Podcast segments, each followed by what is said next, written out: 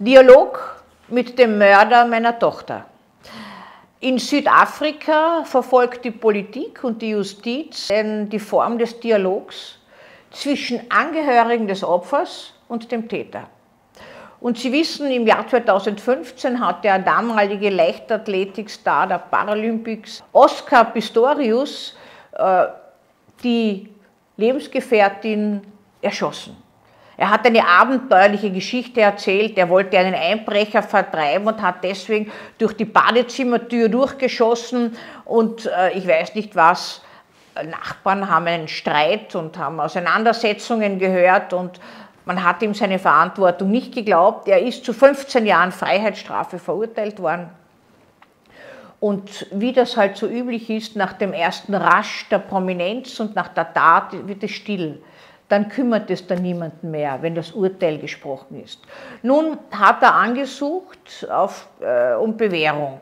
Bewährung heißt, dass er eine gewisse Auflage erhält, äh, sich außerhalb des Gefängnisses zu bewegen, beziehungsweise überhaupt dann allmählich äh, in einen Bereich äh, entlassen werden könnte, wo er sich bewähren eben muss.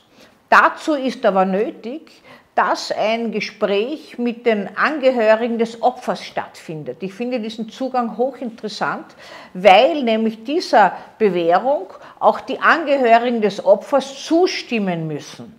Und wenn Sie sich vorstellen, Sie haben beispielsweise, so wie die Eltern seines Opfers, äh, gerade ihr Kind verloren und jetzt sollten Sie äh, zustimmen, dass der Täter, der der ihnen das Liebste genommen hat, auf Bewährung freigelassen wird, dann muss ich sagen, das ist eine ungeheure, schwierige Aufgabe.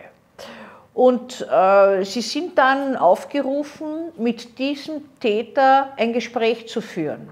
Sie können ihn alles fragen, was Sie wollen. Sie können ihn die Motivation fragen, Sie können ihn fragen, warum er so gelogen hat, Sie können ihm, weiß ich was, alles vorhalten. Aber irgendwann sollte ein konstruktives äh, Gespräch stattfinden.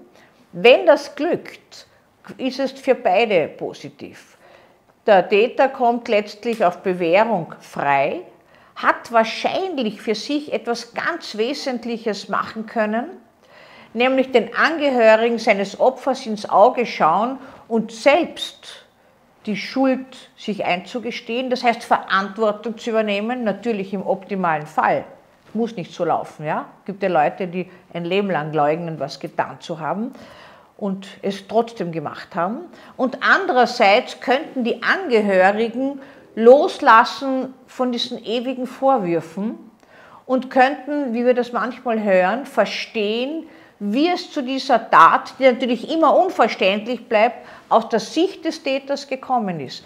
Also ein sehr spannender Ansatz, aber ein sehr fordernder Ansatz für alle Beteiligten.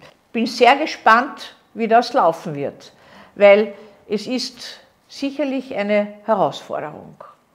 Ich wäre gar nicht äh, erstaunt, wenn das irgendwann in noch anderen Ländern der Welt auch so installiert würde. Vielleicht sogar bei uns in Österreich irgendwann.